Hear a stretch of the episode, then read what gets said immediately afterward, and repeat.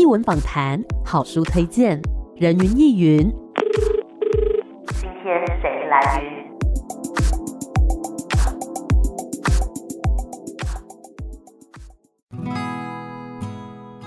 云？人云亦云。今天我来云，今天呢，人云亦云在空中要带大家来认识一本书。我觉得这本书呢，是我最近读过我最喜欢的散文呢。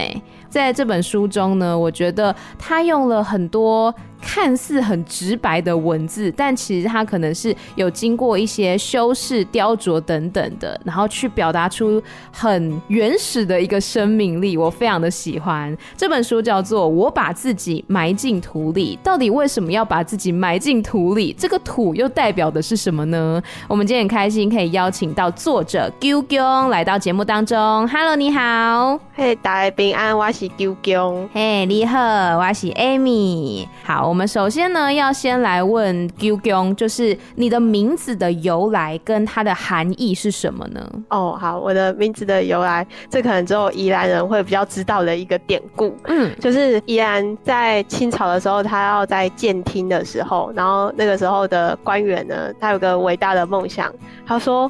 哦，我希望这个宜兰城是种很多九芎树啊啊，因为很漂亮，然后又是一种建材，他觉得这个意象很好，而且还会开花。它是一种树，是不是？对对，它现在就是它的花季，那是一种很常见的行道树，常见到你根本不知道它叫什么这样。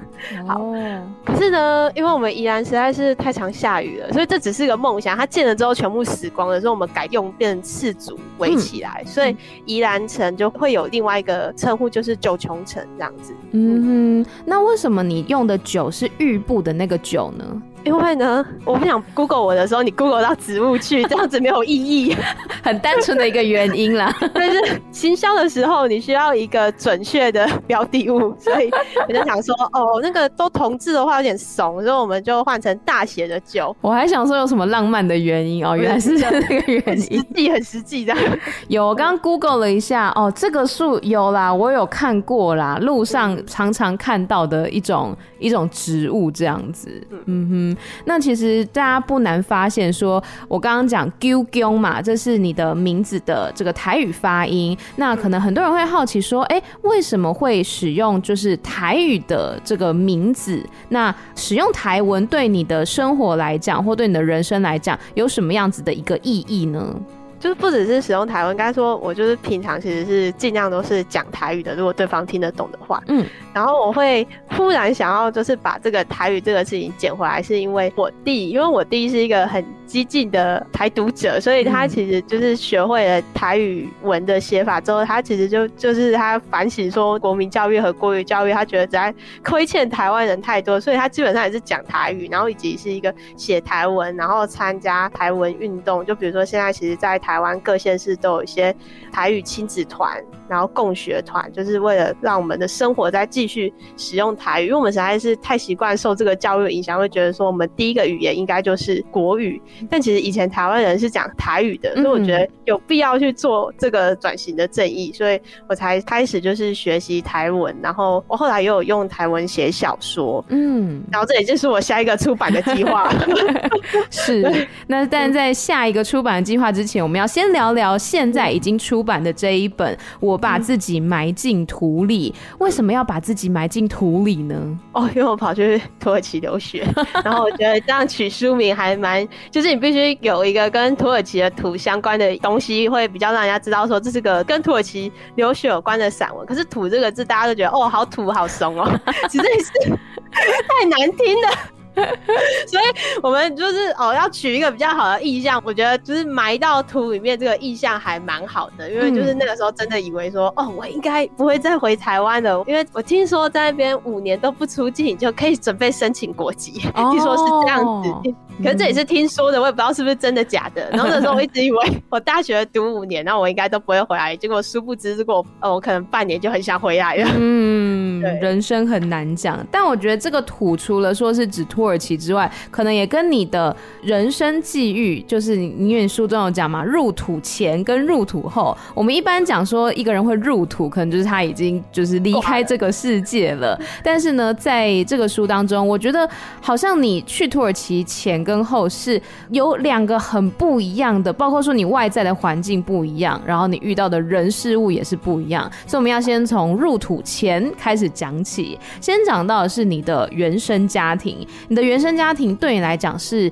一个什么样的存在呢？我在散文里面直接说，这个人就是裹脚布又臭又长，然后又剪不断。我很早就把我的那个家人，就是除了我弟以外，我都把他当成就是说，哦，我没有血缘关系，然后除此之外就没有了。嗯。就最好不要因为他们的那种举动做出太大的感情的反应，因为他们就是没有救了，他们就是这样过生活，所以我们还是要以自己的感受为最重要的。如果你会因为他们很难过的话，那就不要去跟他们多多接触，这样。嗯，那他们是做了什么样的事，或是是什么样子的性格，会让你觉得说就是没有救了呢？就比如说，想想看，我十八年来都住在一个漏水的地方，然后厕所的灯都不会亮，你就知道说。其实不管是漏水还是灯不亮，这个事情都是可以想办法补救的。可是我们家里都不会处理，然后就一直让我生活在一个非常糟糕恶劣的环境，然后我们就觉得。啊，没办法，就是这样啊。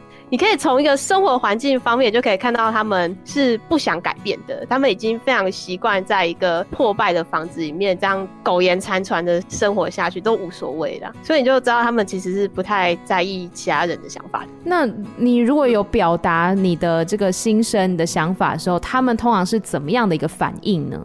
他们就直接都说那是别人的错。就比如说我们家里漏水，他就说：“哦，我跟你讲，我们家隔壁差不多四楼而已。”然后他就会说什么：“就是因为隔壁邻居打我们家的墙，所以我们家才漏水。可是我们家有六楼，然后我们家一到到六楼都还在漏水，代表说五六楼他打不到啊，就找了一个借口这样。对，反正都是别人的问题就对了。嗯哼，那你觉得就是原生家庭的这样子的存在，对你来说有造成什么样的影响吗？我觉得这个影响可能就变成说，我很难去跟别人求助，因为因为我们家就算你求助也没有用。我会觉得，就算我有困难，我也是很难跟别人讲出来的，所以只要写这本散文的，嗯，就是找一个出口来去抒发一下自己的心情。我顺便证明一下，因为我父母也是观念蛮奇怪，他们就会说，你只要没有被毒打，或是没有被父母性侵，就代表你很幸福。可是我觉得我过得非常不幸福，所以我出这个散文是要证明说，如果别人说这个散文真的很可怜的话，那代表父母真的有亏待我，嗯，然后这真的是一个很可怜的成长过程，这样我比较可以心安理得的认同说，的确我出生在一个有点奇怪的家庭当嗯，所以就是创作这本散文的原因之一，也是在寻求一种认同感吗？对，嗯嗯。那你小时候在跟比如说同柴相处的时候，那个情形是怎么样的呢？我发现我对一般人类的世界诸多不理解，让我发生了很多 困扰。就是应该别人看我也很困扰，他们会。就比如说，像我高中同学会直接私底下就会说这是一个怪人这样子，他们会在私底下这样讲，因为我花了很久才终于找到跟正常人应对的节拍。嗯，他们为什么原本说你是怪人呢？哦，因为我可能没有那么合群吧。就比如说那个时候，哦，我想想看，我们高中的时候好像有运动会要跳舞什么的，然后就直接说，嗯、哦，我只想做美术的部分啊，你们自己去跳舞哦。这也还好啊，就大家自己做自己喜欢的事情就好啦。可是好像还是会要求一个整体的参与感，而且我发现对家庭来讲，所有的这个整体的参与感是非常重要的，就是必须大家一起去完成什么事情。可是如果你都没有与大家完成任何事情，就没办法跟大家建立羁绊。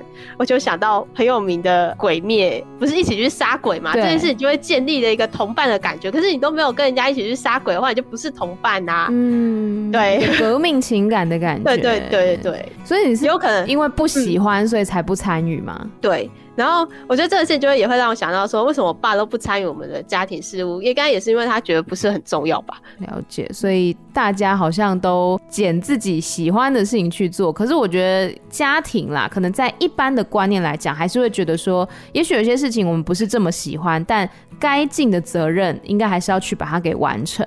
这让我想到我妈跟我说她对我们家绝望的故事，就是说很久以前她刚嫁到我们家，然后就说我好想要包饺子，然后包饺子不是大家都要一起准备嘛，因为你就必须要备料，然后还有包。他就最后我我爸爸他们家人就让我妈一个人包饺子，嗯，然后他就从那一刻对我们家开始绝望了。那绝望的妈妈有想过要离开吗？哦，没有哎、欸，因为他传统概念比较重。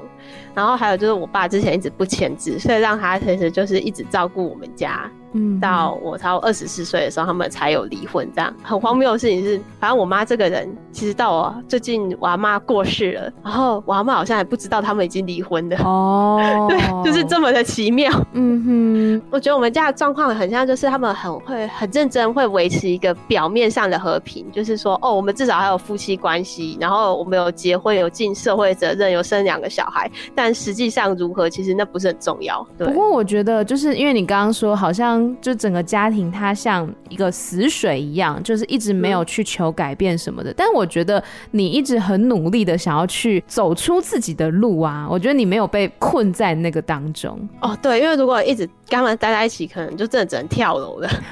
所以只能向外追求，你不可能就向内追求这样。那我们刚刚讲到这么多呢，是在讲原生家庭的部分。不过我们现在要来进入到土的部分了，就是去土耳其读大学的这个契机是什么？前面应该还有一个很重要的人，对不对？哦，对，因为我那个时候跟我前男友分手，然后那个前男友反正他大我十八岁，他比较有社会历练，还有他自己觉得权力比较高，因为毕竟你回卡多嘛，嗯，所以他就做出了一个诅咒，就说我这生。必走上歪路，因为毕竟你看我家这么穷，我觉得他诅咒我走上歪路，我觉得也算是一种可预料之事。可是为什么他会诅咒你呢？因为我觉得他可能就是心生不满。再往前推，那为什么会心生不满呢？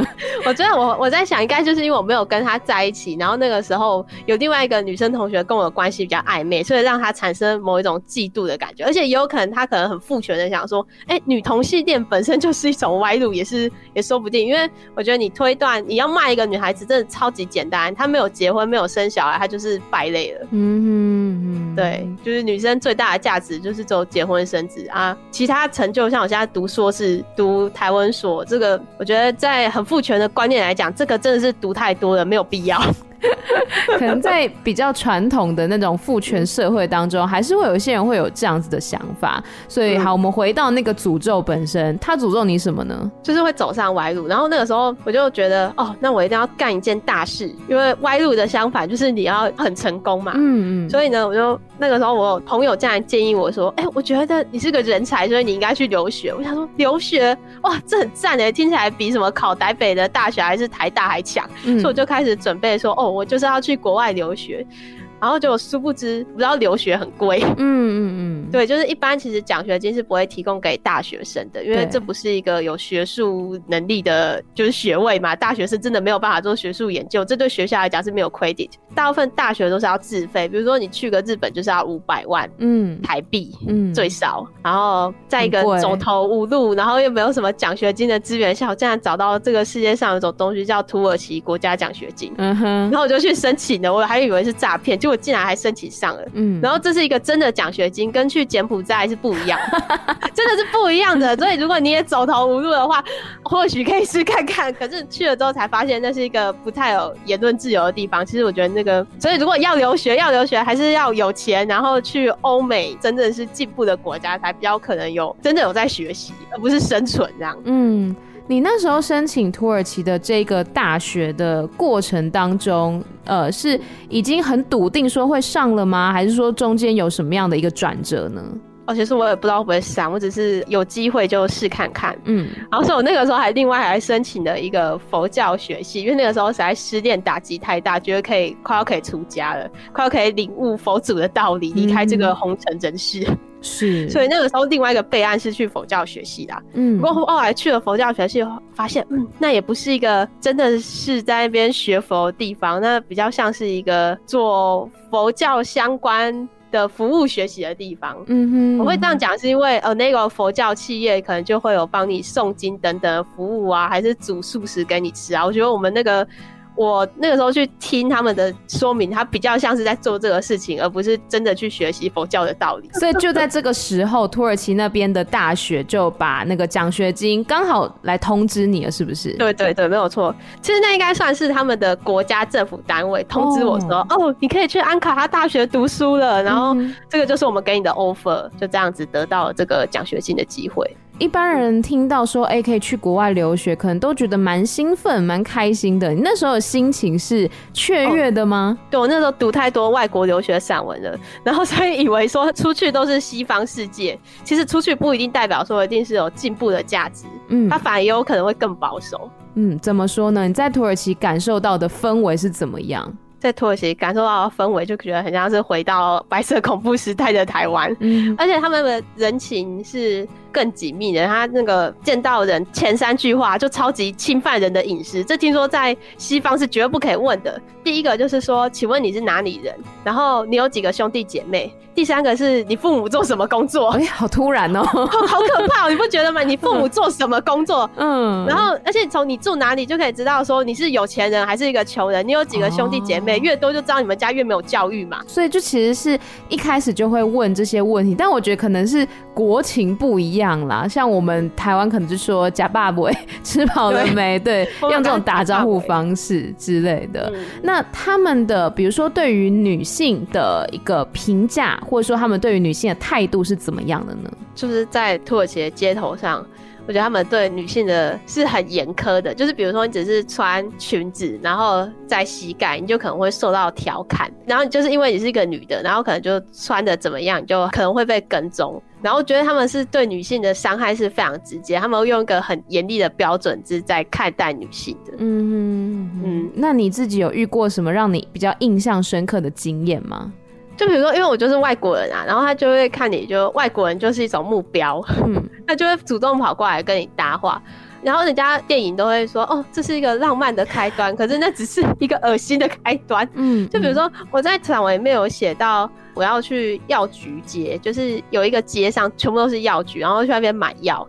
买护肤的产品吧，嗯，然后就有个男生跑过来跟我搭讪，然后他竟然跟我从第一间药局问到最后一间药局，哦，他就一直跟在你旁边，对啊，那好像是真的是我朋友一样，然后就觉得就很奇怪，然后还问我说，哎、欸，你要不要跟我一起去吃下午茶？嗯，我就觉得太可怕，我就开始用跑的跑走了，那是我遇过跟最紧的一次，嗯，这真的是蛮恐怖的，在台湾可能已经可以适用跟骚法了啦，因为就就是一直跟在你旁边，而且是。陌生人，那就是除了这种可能比较私领域的这种比较不好的经验之外，你在散文当中也有写到说有遇到他们的政变，那这个过程就是可以跟我们讲一下你当时候的心情，还有看到的事情是什么吗？我要先说一个很荒谬的事情，我一开始是不知道政变是什么意思，嗯哼，所以我先去维基百科查了一下，哦，政变就是。这个国家里面有一群人想要叛变，然后推翻这个国家的统治，就叫做政变。嗯，然后在土耳其就是军方想要政变，推翻总统埃尔多安的统治。那个时候发生的就是非常突然，然后因为就开始会有一些军事的武装的攻击，就是你要政变，必须有一些就是武力嘛。因为我就在首都安卡，这个政治意味很浓厚。如果你在什么乡下省份，就不会有军人会去想抢他们的权利，因为那个地方比较不重要嘛。对。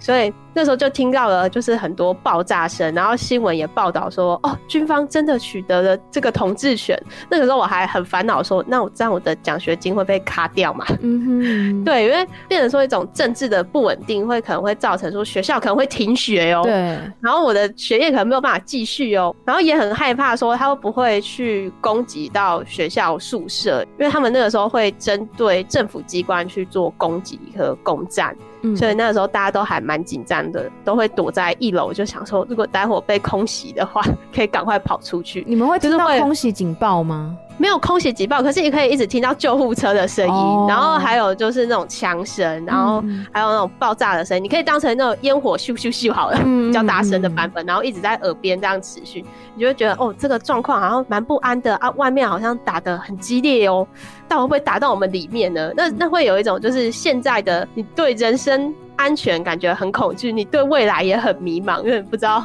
军方政变之后，到底我的奖学金还可以继续吗？这样的，嗯，这是我那个时候的心情是这样子。所以有那种历劫归来的感觉吗？哦，反正就在那一天就发生了一个比较好的事情，就是我那个时候已经刚好是跟我的现在还在交我的男朋友交往，然后那个时候他有陪伴我度过这个不安定的一晚，让我觉得我跟他产生了感情上的革命，嗯，革命情感这样子，嗯，就有点像你前面刚刚讲的人跟人之间的羁绊，好像需要一起经过一些事情，然后才会产生那个连接。嗯、对，好，那我们先稍微休息一下，待会再继续回到人云。亦云，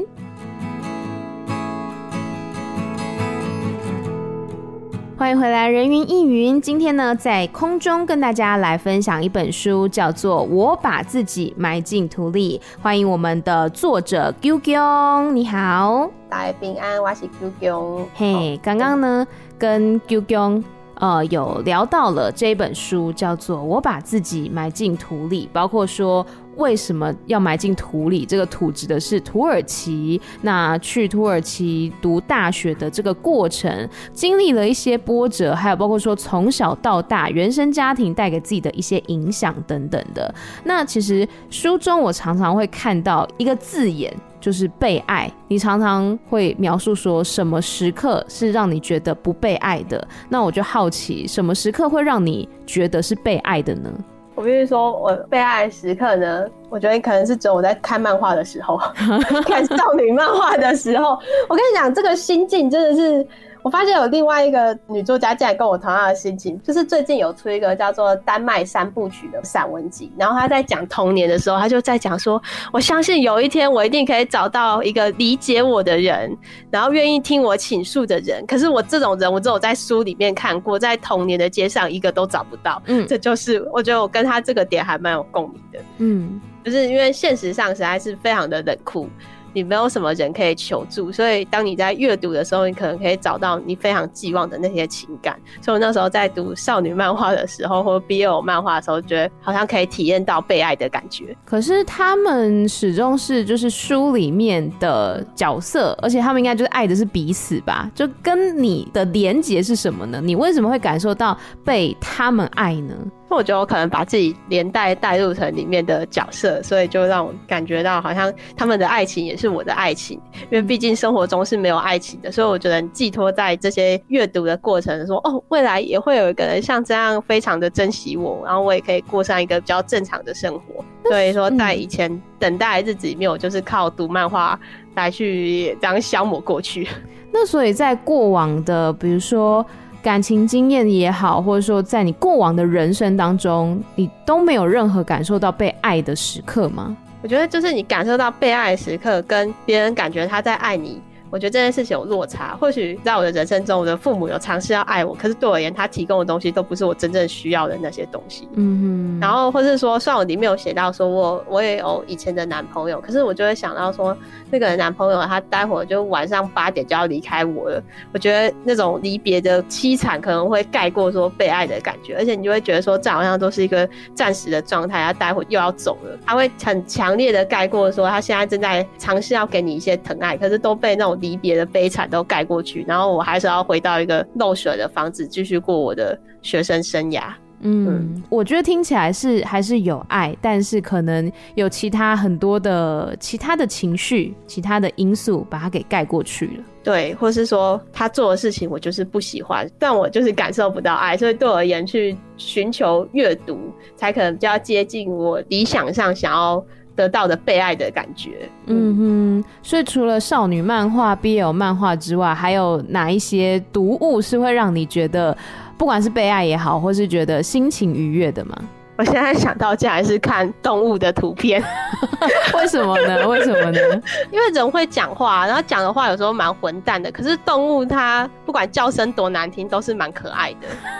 所以看动物的故事也会觉得心情很好，离开人类的世界，所以我才会在简介说，哦，我超想变成一只兔子的。为什么是兔子啊？你自己你是不是有小名也是兔子是吗？对对，为什么呢？我在看这些动物的时候，我觉得哇，兔子的耳朵实在是最可爱的，还有圆圆的尾巴，就是在这样觉得兔子对我有一种莫名的吸引力，所以。我会收集跟兔子有关的商品，然后哦，我去演讲的时候都会带两个兔子娃娃，嗯，就让我心情很好。你知道我就是在准备访纲的时候，我那时候。才突然想起来说啊，对对对对，我们这次是线上访问，因为我那时候已经找好了一些兔子的贴纸，因为我很喜欢买贴纸，就是一些可爱的小贴纸，我想说啊，我在访问的时候，我就可以把它带去给你，然后就啊，对吼，我们是线上访问，对，我就把它默默的收回去了。好可惜哦，可是你有在仿钢画兔子，那时候我看到就觉得哦不错，看的心情好，有有有有 catch 到，因为书中有提到说你喜欢兔子嘛，好我。我必须老实讲，就是我原本呢，在访问之前，我我想说，这应该是会是一个。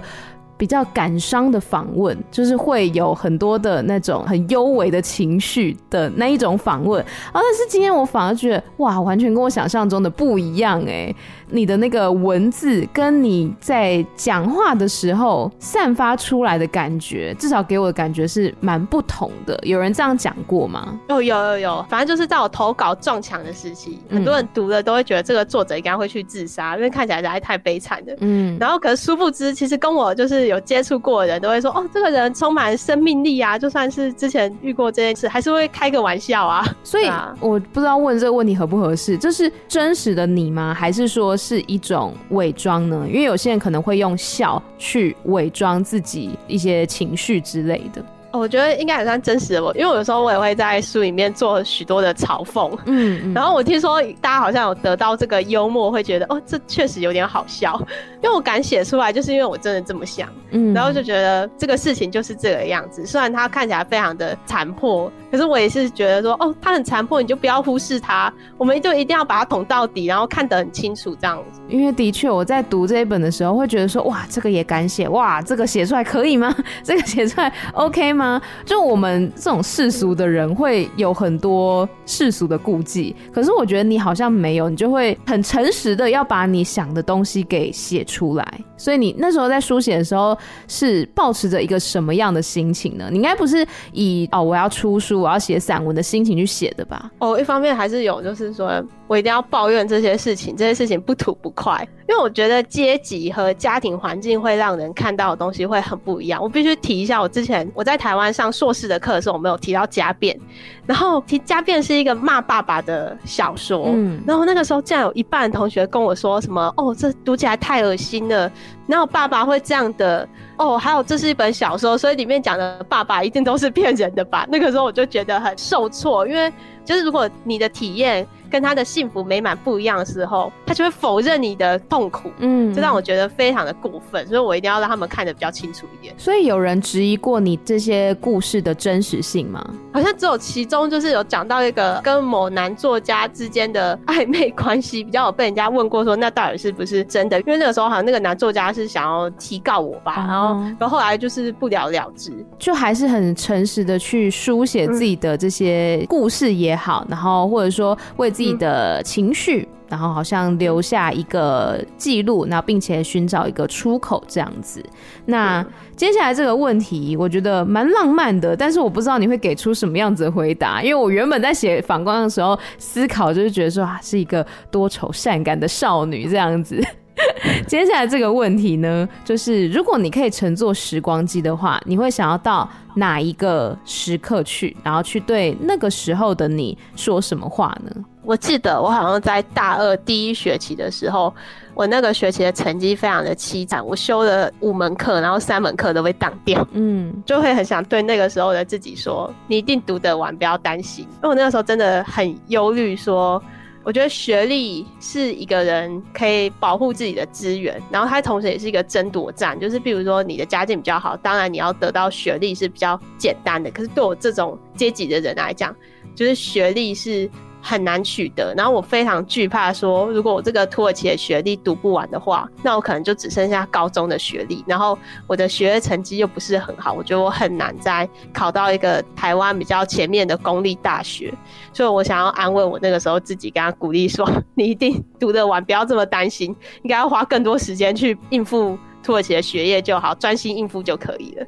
那就是你觉得，如果啊，如果那时候可能真的没有拿到这个学位的话，你会害怕的是什么呢？我觉得我很会很害怕别人的眼光，还有以及我很害怕我又要回到我自己的家里住。然后我现在可以离开我的家人，也是因为我现在交了一个男朋友，然后这个男朋友愿意养我，然后又愿意跟我一起来台中协助我完成我的硕士学位。我觉得我真的很害怕还要再回家，回到那个漏水的家里继续住。然后在宜兰，其实你也很难有文艺的工作机会。我觉得那个地方是很绝望的，这才是我最害怕的地方。说说穿，就是只是害怕回家而已啦。嗯，所以我听起来也觉得你是害怕不能改变，或是永远被困在同一个地方。嗯、所以你想回到那个时候，告诉那时候自己说：不要担心，你一定会过的。对，你就毕业的。可是那是你已经得知啦，你已经知道说你会毕业啦。所以你才能回到过去，这样讲。对啊，嗯哼，对啊。因为我觉得其他事情好像都可以改变，可是学历这个东西还是一定必须要拿到的。嗯嗯嗯。好，那接下来呢，要来聊聊，就是你在写这本书，应该说你在创作这些散文到它成书的这个过程当中，有遇到什么样的困难吗？其实我觉得在写作的方面不是什么困难。而且尤其是散文，它基本上剧情都已经想好了，嗯，你还不用去想象，你就差不多就把你知道的事情写下来就好。对。然后反而是写完之后，我一直找不到出版社这件事情让我很困扰，我差不多就这两年都找不到。而且我听说找不到原因，就像我前面讲过，就很害怕这个作者会跑去自杀，或者是会带给出版社麻烦。然后也有说过，他有可能就是因为写到跟其他有一个男作家的事情，这个事情可能会被告，或是说我家人也可能会跑来告我，这也是某一种可能，就是让。出版社会觉得出这本书是还蛮麻烦的，所以我就这样碰壁了两年，嗯，直到我跑出去自己用读墨这个电子书平台出版自己的散文，然后我的销量还蛮好的，因为我在就是散文前三名，我才终于找到了九歌出版社愿意跟我签约，所以我反而觉得就是如何行销，然后还有出道这个事情让我觉得很有困难。嗯，就创作的时候，因为其实就是把自己生命当中这些事情写下来嘛，创作部分是没有什么问题。问题的，那你最一开始是不是有把一些散文是发在扑浪上面，对不对？哦，对，那只是一个心情抱怨，比如说今天遇到这个老师怎么那么过分，说我是武汉肺炎病毒，太可恶了，一定要跟大家讲一下。所以那时候底下的留言啊，有没有让你比较印象深刻的一些网友的回馈呢？因为有时候我们心情很糟的时候，其实你也不知道你的心情为什么这么坏。然后他们就会说，读了我的散文，忽然理解，可能自己在过去某一个遇到的事件，哇，那为什么会不爽？就是这个原因。因为你通过书写的话，你比较可以整理那个恶劣的情绪，你可以整理说，哦，这个前因后果，所以导致我现在非常不爽。感觉上就是我的散文可以带给其他人更理解自己的悲伤，然后可以更同理为什么会这么悲伤。我觉得对消化悲伤这个事情是很有帮助的，因为未知的事物你是没有办法处理的，你必须知道它是什么，才可能把它拆解掉。就等于是把一件事情真的是剖得很开，把它看得很明白，就是让读者也可以有这样子的感受。有些时候我们自己心情好像就是一团毛线球一样，在那边很混沌，但透过文字的梳理，可以把它慢慢的给它梳理开来。嗯。嗯那刚刚最一开始呢，有讲到说你目前哎、欸、正在进行台文的小说的创作，可以透露一下是什么样的主题吗？那你这创作过程有遇到什么困难吗？就是我后来有再得到一次文化部的青年创作补助，然后就是用这一部台文小说叫做《灭绝物》，就是灭绝物的小说。然后这个小说的创作概念是把小时候我们每个人都会知道，就是恐龙已经从这个世界上灭绝了。然后还有目前因为人类对自然环境的资源这样的开采，所以导致越来越多动物是在灭绝的进行式。所以我就想说，我们这个灭绝的概念其实就跟台语以及一些除了台语以外比较。少数的族群和语言、人种、文化，其实也是在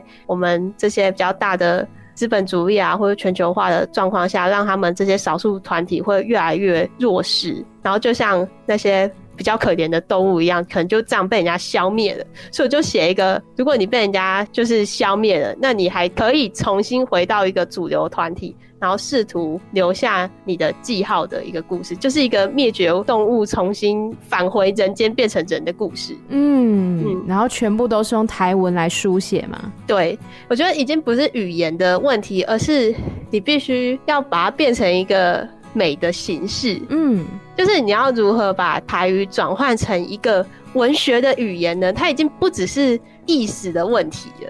就比如说这个词兑换到另外一个词，而是你要怎么用台语去创作这个事情，让我在写作的时候 遇到了很多苦恼。这样可以举个例子吗？比如说要描述什么样的事的时候，你不知道怎么样去用台文去描写它。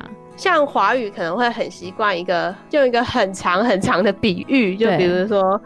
一些比较优美的心情，可是，在台语，你到底要用什么词去表现这个很优美的心境？你也不可能用俗语，因为这样会让人家觉得是，就像你使用成语去表达你的悲伤，也是非常奇怪的。嗯嗯，所以我就一直在寻找说，哦，我自己讲台语的方式。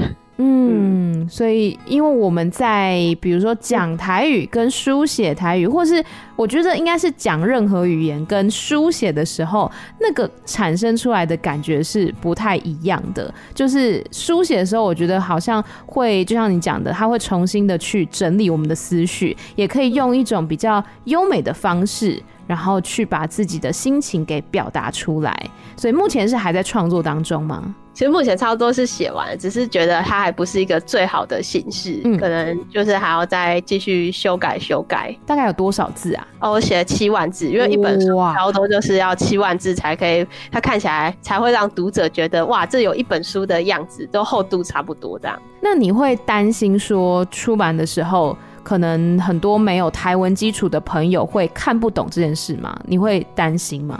哦，其实现在台文的出版物其实都会想办法去拿声音的补助，嗯、就是比如说现在很多台文读物，像前卫出版社在出的话，其实他都会付给你 QR code，、嗯、所以他会朗读给你听。哦、就算你的阅读能力不好，可是你还是可以用听的，然后有一些注释，可以让你去理解那个故事。像前卫最近出了一本《银河铁道之旅》吧。对，那一本我就觉得还蛮好看的，宫泽贤治的那一本哦，它是翻译是银河铁道哎。暗迷，所以呢，其实就算看不懂、读不懂台文的朋友，透过这个声音的方式、声音的传播，还是可以用听的。因为我自己也是哎、有时候在看台文的时候，会就是想说，嗯，这个字我念出来，但是我不知道是我不知道发音对不对，所以就好像不知道他到底想表达什么。然后后来去查了一下那个词典之后，然后听他的发音就知道说，哦哦，原原来是这个字哦。就有时候读的跟自己听的。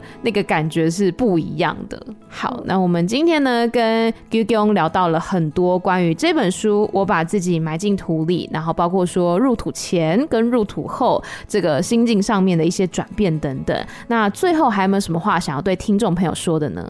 我对这本书现在除了稿费以外，心情几乎快没有了。是不是真的像你书中写的那样，就是你写出来之后，这些事好像跟你无关了吗？对，我觉得它已经是另外一个生命哦，好，我想讲一下，我这本书的其实目标读者其实是国高中生，然后尤其是女学生，因为我觉得在国高中，你国中要考高中的时候，你就会面临一个，哎、你的生涯抉择，你其实是还蛮迷茫的，都不知道到底怎么办。然后高中到大学又是另外一个更加迷茫的抉择的时候，然后我希望。这本书可以陪伴这些女学生在下决定，还有说遇到很很糟糕的对象的时候，就可以知道说，哦，他大概就是个混蛋吧，这样。